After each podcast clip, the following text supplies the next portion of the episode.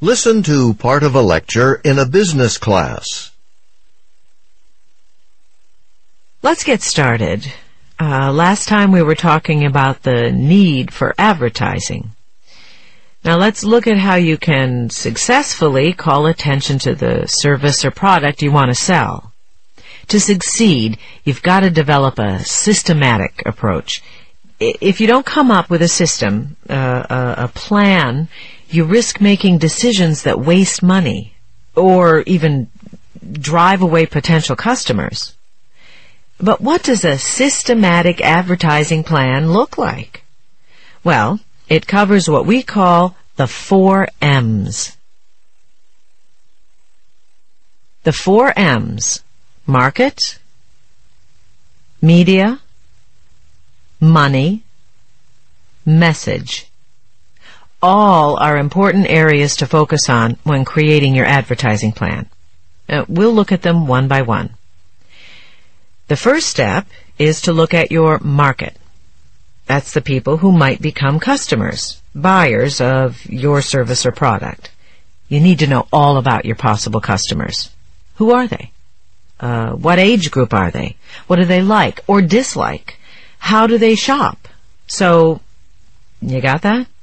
A market is a group of potential customers. Next, media. Obviously, the major media are television, radio, newspapers, magazines, um, billboards, and so forth. They're all avenues of communication. And you need to figure out which media you should advertise through. Which media will reach your intended audience, your market. So you do research trying to determine which media will reach the most potential customers for the lowest cost. For instance, if you have a product that, oh, say, teachers would like, then teachers are your market. So you ask yourself, what magazines do the majority of teachers read?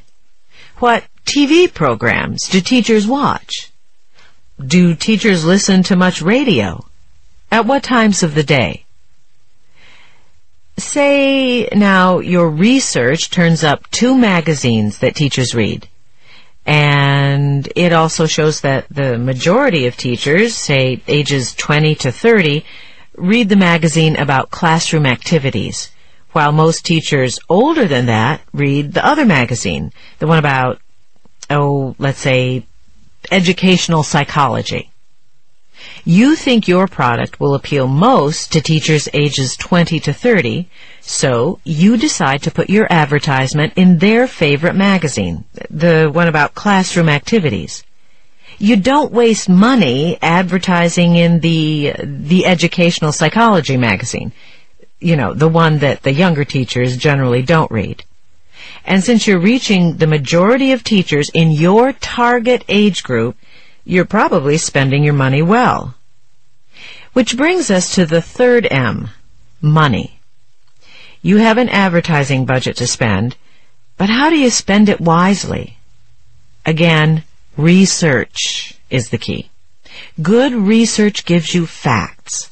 Facts that can help you decide, well, as we already mentioned, decide the right market to target and the best media to use, but also when to advertise or, or how to get the best rates.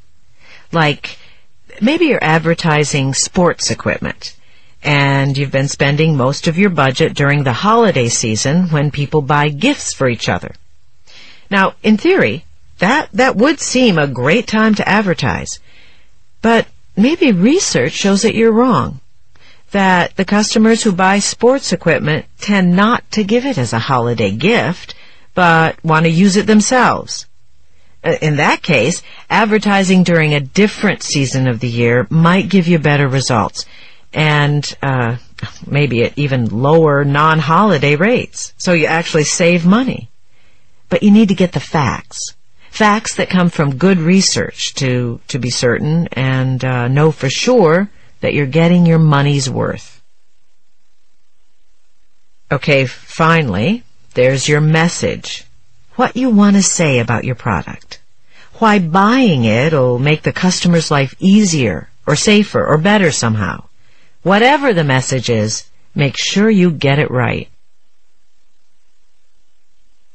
Let me give you an example of not getting it right. and you're gonna love this one. There was this soup shop. The soup was really tasty, but there weren't a lot of customers.